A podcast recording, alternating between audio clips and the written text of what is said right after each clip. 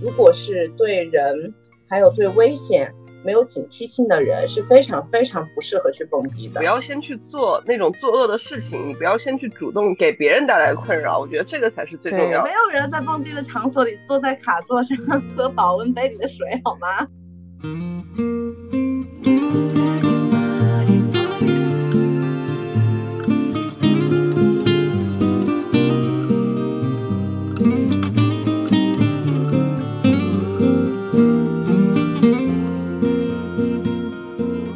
家收听坐标之外，我是到目前为止一共只蹦过三次第一的 KK。大家好，我是搬着小板凳抢着坐在第一排听马老师讲课的璇璇。大家好，我是还蛮喜欢蹦迪的好女孩妈妈。特别 好家伙，怎么回事？OK，那这期的话，就如同我们在这个介绍部分所言，主题呢其实是关于咱们这个蹦迪的经历。嗯，这个其实马老师比较有发言权，因为马老师总的来说经历算比较多的，所以我们也想听听这个什么上海或者深圳蹦迪小课堂，对不对？然后，嗯，能够去讨论一下这件事情，呃的有意思之处。因为我经历不算多，但是可以跟大家分享一下，就是国外蹦迪什么感觉。本人就目前为止只蹦过三次，都是清醒迪，所以的话就是还没有太 get 到这件事情的乐趣。清醒迪的 point 在哪里？就是没有喝酒，就是要不清醒，然后要有一点微醺，其实才能进状态，对吧？对呀。我，但我就我就不知道啊，那个时候我才二十岁，我知道什么呀？所以那时候我如没有蹦迪。对 对对，那我先讲吧，因为 我经历可能比较特殊一点，因为我没有在国内去尝试过。国内有一次，但是是那种 live house，就大概也是一七年，一七年的夏天，当时是我们学校外面有一个 Vox，它是个 live house，嗯，当时我同学拉我去进行，就是去听他们的那个 live。嗯，大家有一个在舞池里面进行舞蹈的动作，但我觉得我还是比较拘谨。第一次见这种场面，他呢作为一个程序员。呃，展现了不为人知的一面。我当时也没有想到这位同学，OK，我也当时也没有想到这位同学是如此的优秀，嗯，有经验，对，而且放得开。我记得当时我们就在台下听，忽然他就拨开了前面的人群，然后进到了一个 啊，进到了舞池的中央，对对，进到了舞池中央，跟朋友们一起就是扶着身边人的肩膀。你们可以想象那个动作吧，大家围成一个圈，中间那一小撮人就是对围成一个圈，然后扶着对方的肩膀。下一秒我就觉得他们要跳起什么少数民族的那种舞蹈，然后就开始疯狂的甩头，对，甩头，然后看他就特别嗨，然后大家就把手举在空中跟着拍子的那个什么 put your hands up，所以当时就对我的心灵造成了震撼。那个是我的算是初体验吧。后面两次都是在当时交换的时候，在布达佩斯，第一次是万圣节的 party。我当时万圣节还还做了比较比较夸张的这个化妆和造型，就 Joker 的那个笑容，你知就把嘴巴画的特别的大。我们四个人每个人的造型都比较的浮夸，结果到了现场进去才发现我们太夸张了，我们人每个人的脸上都是红红黑黑的，因为当时那个主题就是我们当时就想做的比较。有氛围一点，结果到那边才发现，大家都只是来蹦迪的，没有人想要有 万圣节的氛围。我当时就不太愿意去进入到舞池，因为顶着一个非常糟糕的妆容，真的是很搞笑。而且那个妆容我还设计了很久，you know，然后在 YouTube 上看了好多视频，然后后面还画了手稿。给每个人的设计都不一样，我就觉得特别的尴尬。呃，我们当时还有一个朋友，他是已经在那边待了蛮久的，也比较有经验。他就说，嗯，你们应该去喝点酒什么的。我当时心里就是，我才不要碰酒精，就是，所以就找 C 吧，对，就，forever. 然后对，特别搞笑。跟我的朋友还有一个匈牙利的女孩，但是她越南裔，我就跟那个姑娘比较尴尬的进行着舞蹈，而且你根本就不知道，我觉得那个倒真的很奇怪，根本就不知道应该。怎么样去 move your body，就会你觉得自己很僵硬。我算是一个比较有舞蹈基础的人，就是小时候学过一段时间什么拉丁，但是我觉得我整个就是一个手脚不协调，在里面很尴尬。不行，你就跳拉丁啊，太搞笑了。然后大家都是就是非常有律动感的去进行着这样的移动。他们还会听那个 DJ 的 beat，跟音乐还是很契合。后来我就回到那个沙发上开始刷手机了。对，第一次就是这么不了了之，然后以一个夸张的妆容和 没有进入状态的舞蹈结束了。第二次是去 K-pop bar，也不叫 bar，是个 K-pop club，就是里面放的音乐全是 K-pop。不得不感慨，真的是 K-pop 的那个影响力太大了。我记得整个场子里好多韩国人，而且我我还没有进去，我就整个被震撼。酒吧外边有好多的韩国男生在和。金发碧眼的大美女拥吻，你可以想象吗？凯 n 就是他去那个俱乐部的人，大多都是比较喜欢或者认同韩流。对，邀请我去的也是几个韩国兄弟。我当时还注意到一个很有意思的事情，是我们在一楼，在二楼的台阶上有一个韩国男生，哦，长得真的是非常的不错。然后 他就一个人在那里，然后看着下面舞动的人群，然后有一些姑娘就盯住他了。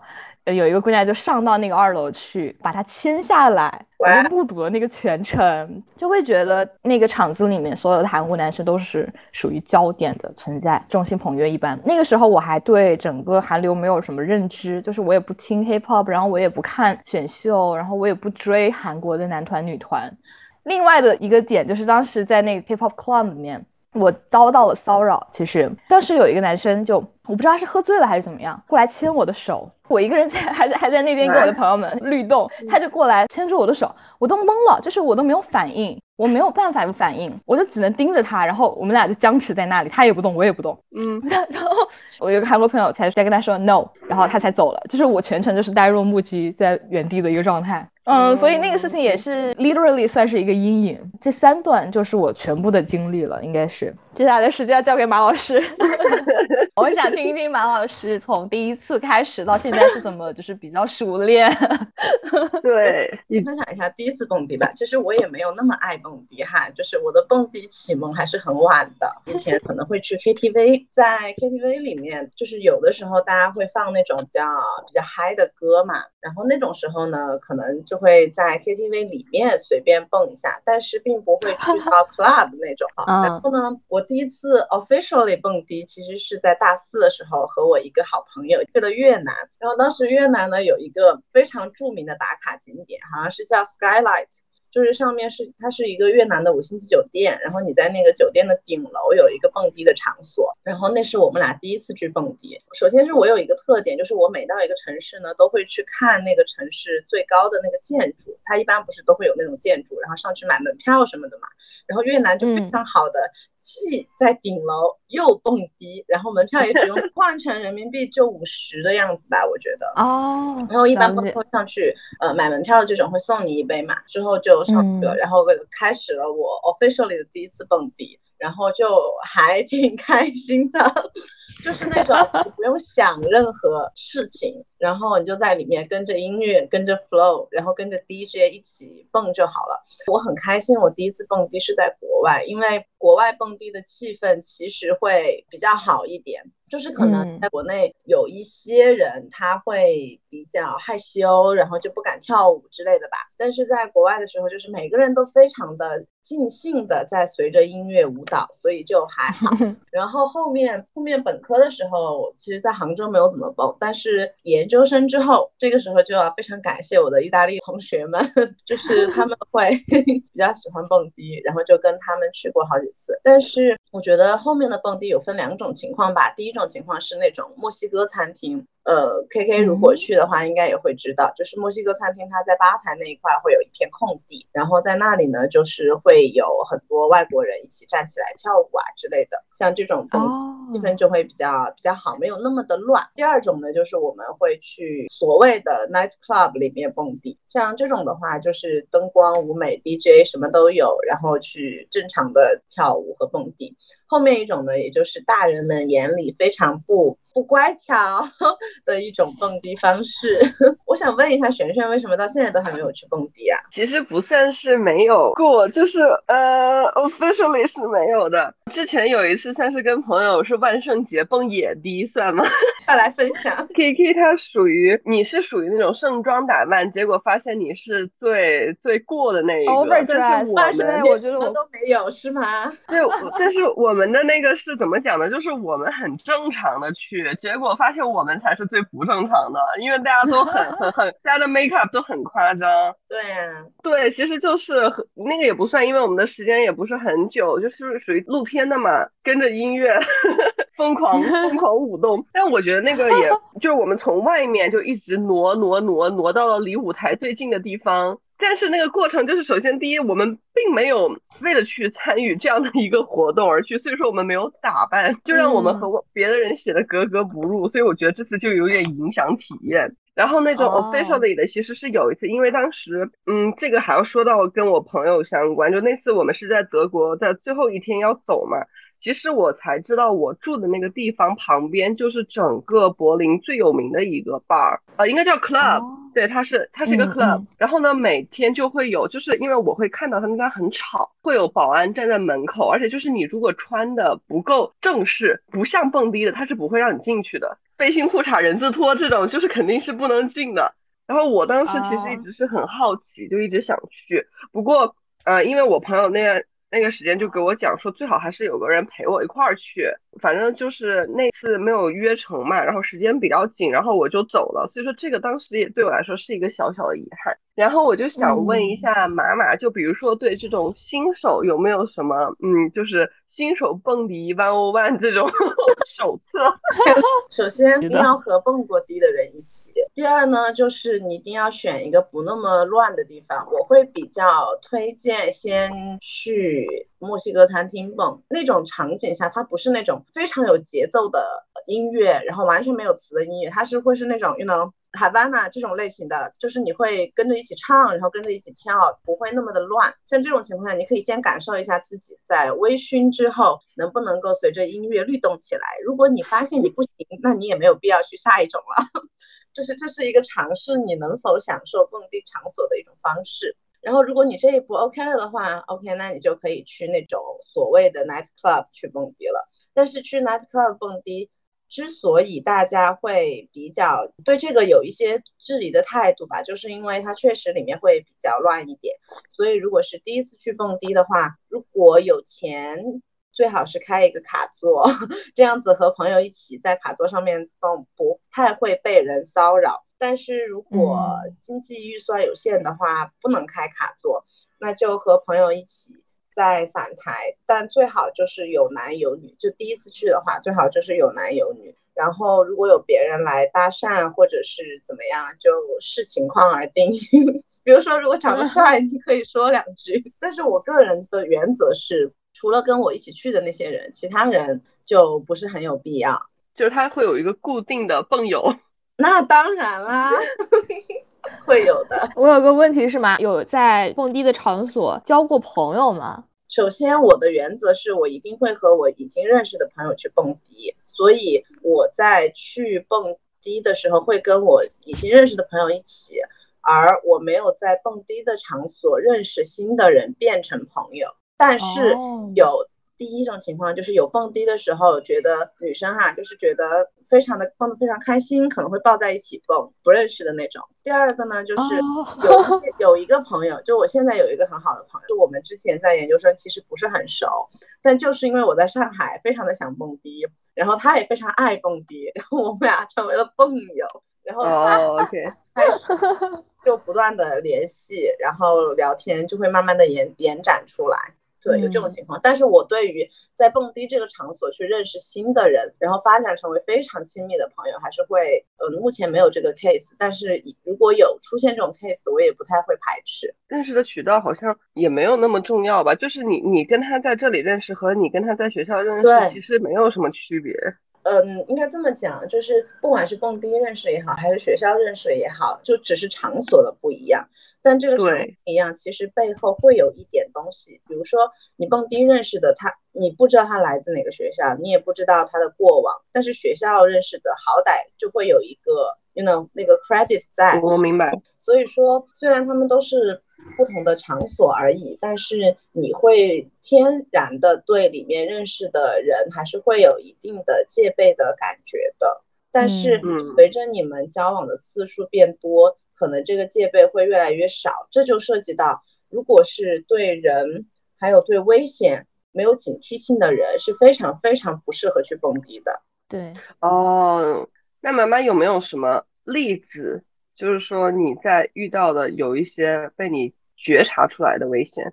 嗯，其实危险倒也还好，因为中国的治安还是很好的。但是就像 K K 所说的，蹦迪的时候确实会有很多男生也好，女生也好，然后邀请你喝酒啊之类的，然后。女生喝酒就还好吧，但是男生的话，让找你喝酒，可能会跟你玩游戏，然后你输了之后你就会喝，然后一般又会喝那种那种蹦迪场所的酒，不是我们在外面品鸡尾酒的那种度数很低的酒，都是那种纯 shots，比如说 whiskey shots，哦哦，就是每一个 shots 的度数其实都不低，所以如果你酒量很差，那你就不要跟别人玩，因为你可能喝两杯你就不行了，一定要对自己酒量。还有对自己的识人能力 有一定的数之后再去这种场所，明白明白。然后确实你会觉得在蹦迪的时候，就是会有男生，比如说搂着你的腰啊。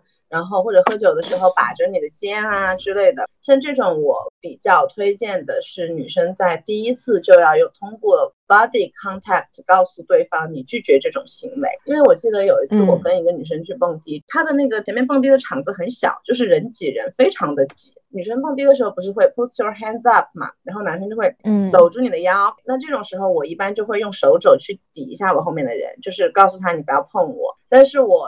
上次去一起蹦迪的那个朋友，他就会觉得就是比较无所谓一点，觉得搂一下腰也还 OK，所以他就没有对他做这个拒绝的动作。那后面就导致这个男生贴的越来越近，然后手还会有那种上下上下起手，就太挤了，我们根本挤不出去，就非常的，就当时那个场景就非常尴尬。朋友就跟我说：“救救我，救命！”那个他一直在摸我，哦，然后我就把他。拉了出去，就真的是穿越人潮拉出去，因为真的就是人挤人，你没有办法跟一个人保持一个特呃一个空隙的距离，但是你还是可以逃走的。就是我们上次蹦迪的一个亲身的经历，还有一个就是我看到的一个经历。当时那个时候，那个也是同一个地方，然后那个地方呢，在十一点过的时候，蹦迪人其实一般不是很多嘛。就有一个短头发的很飒的小姐姐和一个男生在一起跳舞，看样子他们俩应该是不认识的，但是就会有一些肢体的互动之类的。但是到后面，这个女生想走，这个男生就不让她走，就一直那个姐姐要走，然后那个男生把她拉回来，说再跳一会儿，然后那个姐姐又要走，他又拉回来跳一会儿。你可以明显的看到这个女生已经不想跳了，但这个男生还是在一直拉她跳，但是这个姐姐也。就是被拉之后，姐姐不是很飒吗？不可以直接走吗？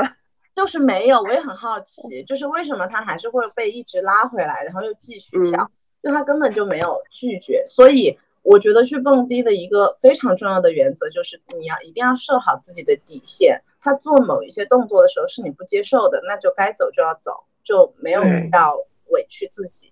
所以这也再一次提到说，最好。大家蹦迪还是要和男生一起会比较好一点。我想问问的是关于这种入场机制。我记得我们跟食神一起吃饭的时候，他有提到说，像海淀那边的一些 club，对于女生是来免费，对于男生是有一定的门槛，给女生更多的这种选择的空间。How stupid you are！你以为是给女生选择空间吗？不是男生就会更那个什么一些吗？对，这个思路就不适合去蹦迪，知道吗？对不起，对不起，对不起，果然，笑死我！蹦迪收费一般是这样子的，就是也给大家小小的科普一下，虽然我也不是特别懂哈，但是在我有限 范围里可以分为以下几种。第一种呢，就是你进门就会有一个门票，收一个 ticket，一般五十到一百不等。如果当天的 DJ 比较好的话，可能会。稍微再贵一点，反正这个就是一个入场券。你进去之后呢，就可以兑换一杯酒，然后在里面蹦迪或者喝酒。会在舞池前面有一些散桌，这是第一种，嗯，也是比较经济的一种蹦迪的方式。那第二种就是大家比较常说的那种，去蹦迪的时候有沙发的那种，就是卡座，这种一般就会有低消。比如说上海就会在五千左右。然后越靠近那个台子呢，可能会越贵，没有上限。然后每次呢，你点一杯很贵的酒，就会有漂亮的小姐姐拿着牌子走到 那个卡座的面前。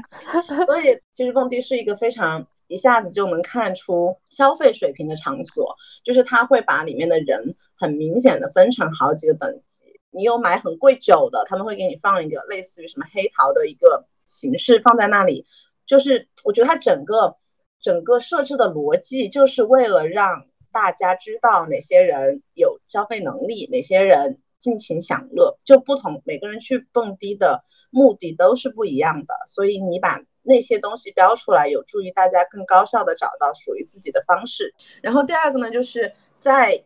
呃，一些迪厅里面，一般情况下好像是周四晚上吧，一般会我们会叫 girls night or ladies night，就是那种女士之夜，就是女生去可以免费入场、免费喝酒，然后男生是要收门票的。然后像这种时候呢，就是 K K 所说的，你你怎么会想到是给女生更多的选择呢？就是因为所以有更多女生去，所以男生才会去消费啊。哦，原来是这样。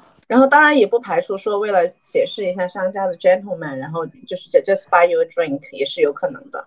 但是 anyway 这种时候啊也是可以去的，也还也还也还挺不错的。我上次在上海去就是在 ladies night，但是我那天其实不知道，我去之后我我们准备买门票，然后他们说随便进，然后我们就去了。但一般周四晚上大家也都工作日，就并不会有特别多的人，对，就还好。上次蹦迪的体验其实。没有特别的好，工作日可能要十二点或者一点之后才会好一点吧。哎妈，我还有另外一个问题啊，嗯，那就比如说你每次去的时候，比如说你的穿衣服啊或者化妆有没有非常讲究？我想。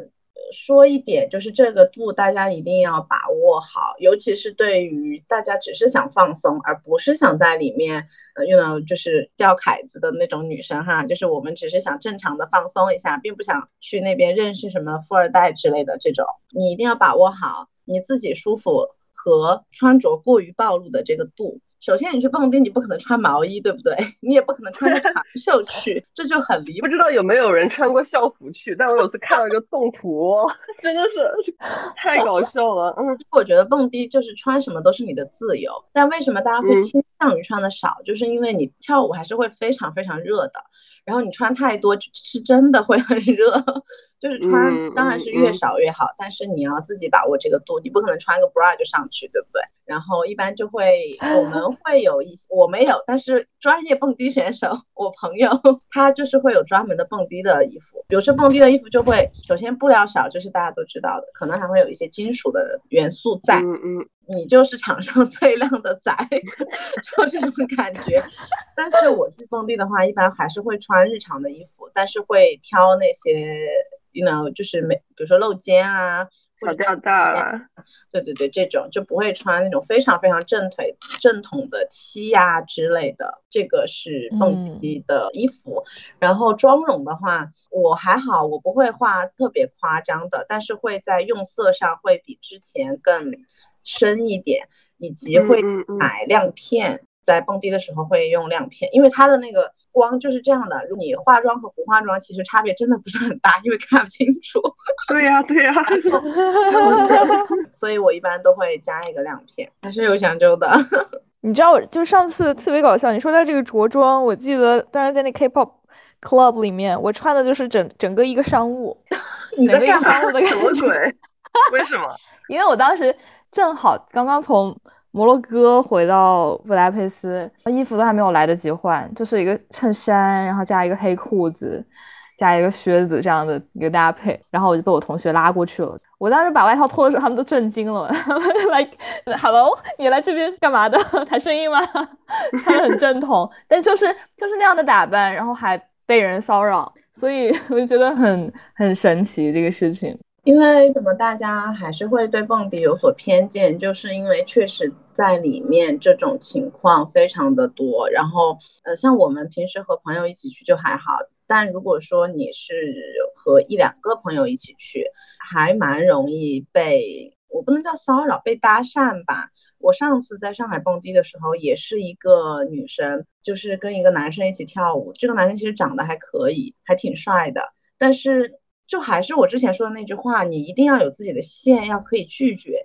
我看到后面我都离谱了，那个男生直接把手伸到那那个女生的衣服里面，然后在从背后这样抱着她跳舞，我这我都瞎了，你知道吗？对啊，整个那个离谱啊！哦天哪，他的手往外面。推，但这个男生就还是一直在，you know，就是这种推拉的动作让我非常的不舒服，非常不尊重女生。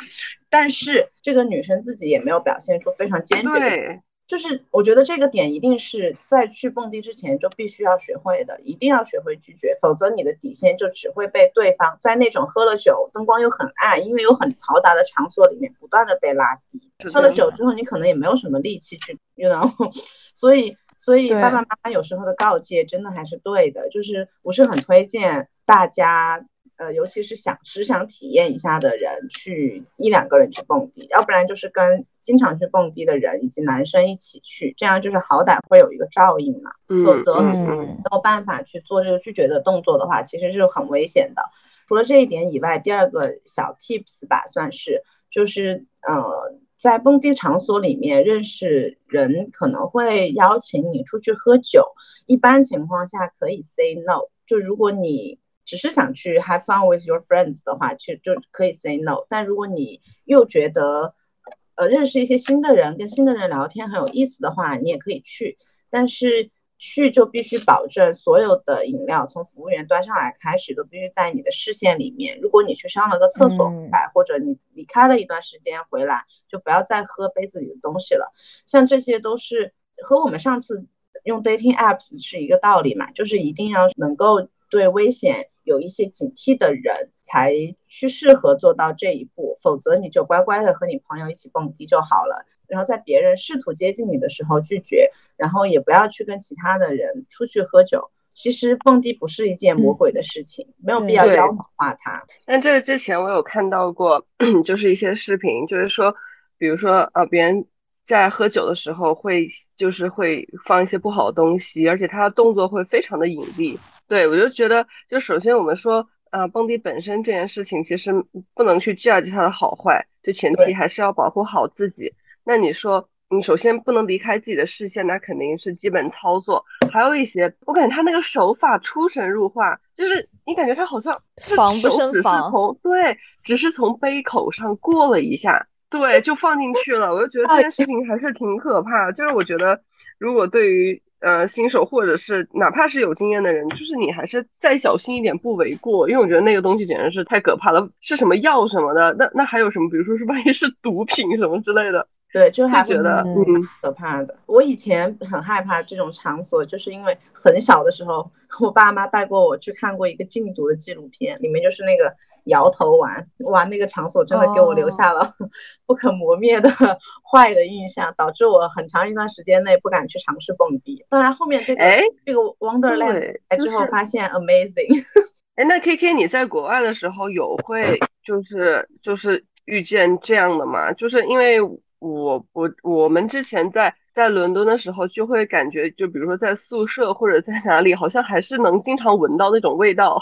然后包括有有的时候走过一条街就比较明显。我其实所有的这三次经历里面啊都没有喝东西，我喝的都是自己保温杯里的水，整个一个养生，我都没有去，因为我那个时候才才二十岁，也像妈妈说的，我们之前接受过的教育，包括我爸妈对我的叮嘱，就是这些东西会在我心里根深蒂固，所以我其实警戒心还蛮高的，每次都是会有好几个男生还有女生跟我一起。嗯，然后我也不会去买酒，所以其实这方面其实没有什么感知。但是我有一个观察是，整个布达佩斯的中国人其实不少，嗯，学生也挺多的。那大家其实都或多或少都会有这样的一些体验，但是可能就去一次，体验到之后他不会再去了。我觉得这也挺有意思。跟之前的一些刻板印象有关系。问题是为什么它会成为刻板印象？就是因为我们会觉得这刻板印象本身是我们觉得蹦迪可能会有一些肢体接触、一些 body contact，而这些东西在国内的这个风俗下会觉得是不好的，但是在西方文化里面，you know 就不会觉得这些 body contact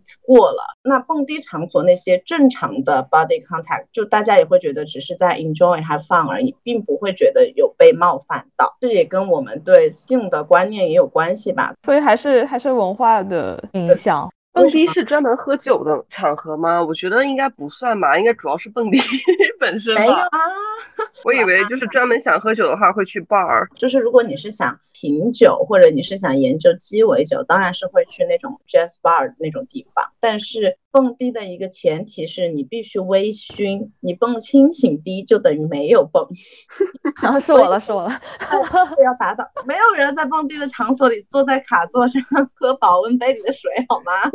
是我了，对不起，对不起。一个快乐就是说，你可以忘暂时的忘掉现实生活中一些烦恼，尽情的陶醉在音乐还有律动，就享受你的身体，享受这份快乐就好了。然后，如果你没有喝醉的话，你没有办法享受这个过程，并且你会觉得他们都疯了吗？在里面。哦，所以一定要到微醺的状态，一般就是会在里面喝酒，他肯定会和 Jazz Bar 那种。精心调、精心调制的鸡尾酒还是会有质量上的差异，但是它的作用都是让你快一点进入状态。不是蹦迪一般都会很晚才开始嘛，十二点过才会到高潮，然后十一点都只是一个前奏这样子。所以一般在蹦迪之前，我们会有一些 pre game，比如说去 KTV 先玩一会儿游戏，喝一轮。或者说先去 bar 里面先喝一下，就一般会先稍微微醺一点，然后再去蹦迪的场所里面。但是还是那句话，就是不要喝到太醉，就是真的是微醺就好了。当你觉得你看东西都花了的时候，就已经是你不要再喝了，就是一点点。你有出现过这种情况吗？就是到了这一步。但是因为我每次都是跟朋友去，然后看这个朋友我有多信任，就是如果特别信任，全是女生，然后那个女生她又不怎么喝醉的话，那我就可以让自己喝的多一点。嗯，明白。这个就不要学我。给一个反面例子是。也虽然不是在俱乐部，但是是在朋友的 party 上，我真的是喝断片啊！这人生第一次，你知道我真的是一个游戏白痴，我就是个黑洞，不是？就是每次游戏我就是我输的概率非常高，大家都对一些卡片呀，大家反应都很快，我反应就很慢，所以到最后就是就是我喝的很杂，就是我对这些东西完全没有概念，我觉得就是喝水啊酒嘛，但是下肚之后，我真的我整个人。一下就对，一下就脑袋里面一片空白了，你也找不到方向感。就我尝试站起来，我根本就站不起来，真的是非常糟糕的体验。我真的是 totally 不建议任何女孩子、男孩子，我也不建议，就是在一个对自己没有数的情况下去喝太多、喝太杂，把自己放到一种你不清楚的境界里面，我真的不知道会发生什么。对，这个真的是一个小 tips 给到大家，就是如果说你是喝酒的话，尽量不要混着喝。你喝同一种酒，你可能慢慢喝，你会有一个从微醺到醉这样一个渐进的过程。但是如果你混着喝，你前一秒是清醒的，然后可能你 突然就发现你已经非常醉了，尤其是红酒和。洋酒这些，我觉得牵扯到这种东西，就还是要保护好自己，尤其是那种之前没有醉过的人。不过像我，因为我也是目前还没有醉过，所以说我非常的谨慎。就是我知道自己是属于不太能喝的。其他的朋友，就比如说，包括你看你上不上脸呐，这种东西，其实你还是能对自己有一个初步的认识。然后如果不行的话，我觉得这种事情就千万不要在那种氛围之下感情用事。你像我现在跟他们出去，哪怕喝那种鸡尾酒，我都只喝半杯。就是我喝酒和喝咖啡都是我只能喝半杯。比如说一聊一开心，我觉得如果万一我一喝多了，我就会很不舒服。就是比如说对你们来说可能三杯是微醺，可能对我来说半杯就到了。马应该是我的两倍，就是他那个没有线。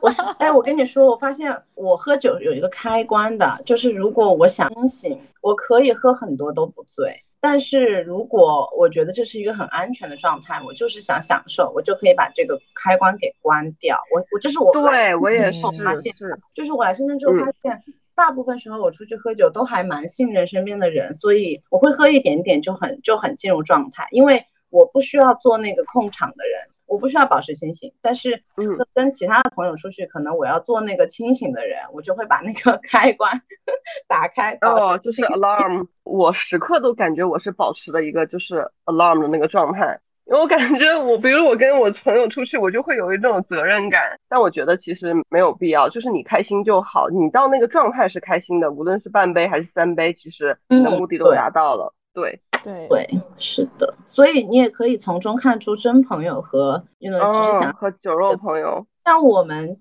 出去喝酒，当然我们希望彼此都进入到微醺的状态。我也可能会劝你，哎，再喝一杯，再喝一杯。但是当你说你不喝的时候，你的那个线出来之后，我一定不会再劝你了。所以如果当你和朋友出去喝，你都说了很多次你不想再喝，他还继续灌你的时候，就也没有什么必要再继续了。凡是涉及到喝酒啊、蹦迪啊这种事情，就是大家对自我的那根线一定是不能动的。嗯嗯，对，非常哎好。，这个逻辑不太对哈。我本来想说，你既然选择这种场所，就要承担这种风险，但其实本质还是男人是有什么 吗？对吧哎，但我觉得真的，对就像我们刚才说的很多话题，其实也是也是相当于是告诉女孩子要怎么在这种场合下保护自己。但我觉得其实女生也并没有做错什么，所以说我觉得对吧，男生在这种场合下也应该自己注意一下，就你首先不要去做对那种他们应该被教育一番。对啊，而且包括我一开始提到的说，你出去蹦迪要把握好穿多少的这个度。我不觉，我甚至觉得你开心，你可以只穿 bra 去，为什么不能？就是因为你穿 bra，有的男生就会觉得啊，你穿这么多你好骚啊，然后就想摸你之类的。老子穿多少关你屁事？我怎么穿是我开心，不代表我穿的少你就可以摸我好吗？傻逼，对不起，我真的很生气的，我跟你讲，主播在线骂人，对吧？对。嗯，对，一直在强调女生怎么去保护自己，但是有些事情你根本你就是你在那里好好的蹦着，你都不一定能保护到自己。所以说还是对无论是男生女生，你不要先去做那种作恶的事情，你不要先去主动给别人带来困扰，我觉得这个才是最重要的。对，而且以至于我们刚才在说，为什么还是有国内很多人会对蹦迪会有刻板印象，会觉得这是一件不好的事情，或者说，哎，你这个女孩子你喜欢去蹦迪，你这个怎么怎么怎么样？那我觉得更多的是因为有确实有很多不太好的事情发生，然后这种不太好事情可能不仅仅说你那种小摸一下的骚扰，以及更多的比如说是啊、捡尸，或者说真的有人、对在、嗯呃下药，甚至是毒品，跟这种事情呃你的关联性强了，听得多了就自然会有这种刻板印象。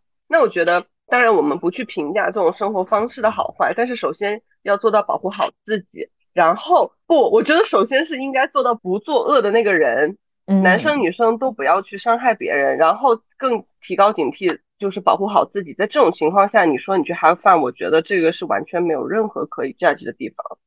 这里我插一句啊，就是为了表示我们的那个性别公平，就是我确实也看到过，就有一次去蹦迪，那个男的 DJ 特别帅，然后就有一个女生 一直贴上去想要亲人家，然后那个男 DJ 在推开他，然后那个女生还要一直亲。我当时在旁边看的很尴尬，所以真的就是男生女生都是没有必要，真的没有必要。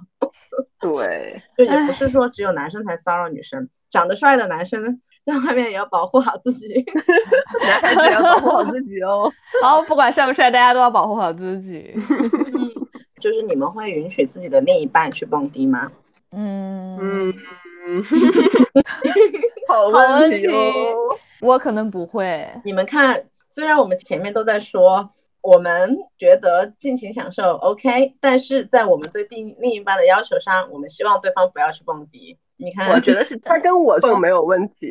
嗯，就是哪怕他可以做到，但是如果比如说别人会去骚扰，嗯，对吗？我是考出于一个这样的考虑到，并不是说我一定会觉得蹦迪就是呃你是呃带着带着什么样的目的去，但是我觉得从安全的角度来说，我觉得可以，但没必要是这样子。嗯，想问马马呀，就你会接受，比如说你 dating 的一个对象，就是你觉得他各方面都很好，但是他不能接受你蹦迪，那你是不是不可以接受这个人？我觉得我以前会觉得蹦迪没什么，你必须接受。但是我现在会觉得，爱一个人是要尊重对方的底线。如果他觉得我去蹦迪碰到了他的底线，并且这个底线通过我跟他沟通，他不愿意动摇，那我就应该去尊重他的这个底线。但是我觉得理想的状态下是通过我们沟通之后，其实是要彼此信任的嘛，对吧？就如果我去蹦迪，他会不开心，是因为他担心在那边我会被人骚扰，或者说我会喜欢上其他人，那这个他就不只是蹦迪的这个问题了，深深层次的问题是我们之间的信任也出了问题。所以在基于信任的前提下，然后后面的很多行为上的东西都是可以讨论的。如果实在没有办法讨论，那就需要尊重对方的底线。核心是你不能双标，就是两个人的底线必须一样，不能说，比如说我以前，对不起，我自我反思一下，我以前就是你不能去蹦迪，我可以去，像这个就就是，OK，对吧？好的，像像这个就是不行的，就是要么就是大家都可以去蹦，要么就是大家约你想蹦迪，那就必须带我，我们就一起去，要不然你就你也不要蹦，我也不要蹦，就是总找到一个平衡，不可以双标，对。对，然后我想说，其实关于这个信任，它并不是说这个信任并不是伴随他是你的对象，是你的伴侣这个标签而来的，不是说你们俩成为男女朋友，然后你他你对他的信任值就拉满了，或者说你就必须对他有这样的信任。这种信任是建立在很多两个人相处的小事上面的，它是有迁移的。对，对，它是一些底层基础的东西。如果从日常生活中的小小小事点滴方面，我能嗯觉得对他。非常放心，我觉得他是一个靠谱的人，不仅仅是对我靠谱，而是对他自己，他是有责任感的。嗯，他对自己是靠谱的。那我觉得这种行为就没有关系啊。他去蹦迪怎么样也好，他做什么样事情，我觉得他是会自己照顾自己，他有边界感，他知道这样的行为会对别人造成什么样的影响，对我造成什么样的影响，对他自己有什么样的影响。是的，这里我再给大家 说一句，再插一句啊。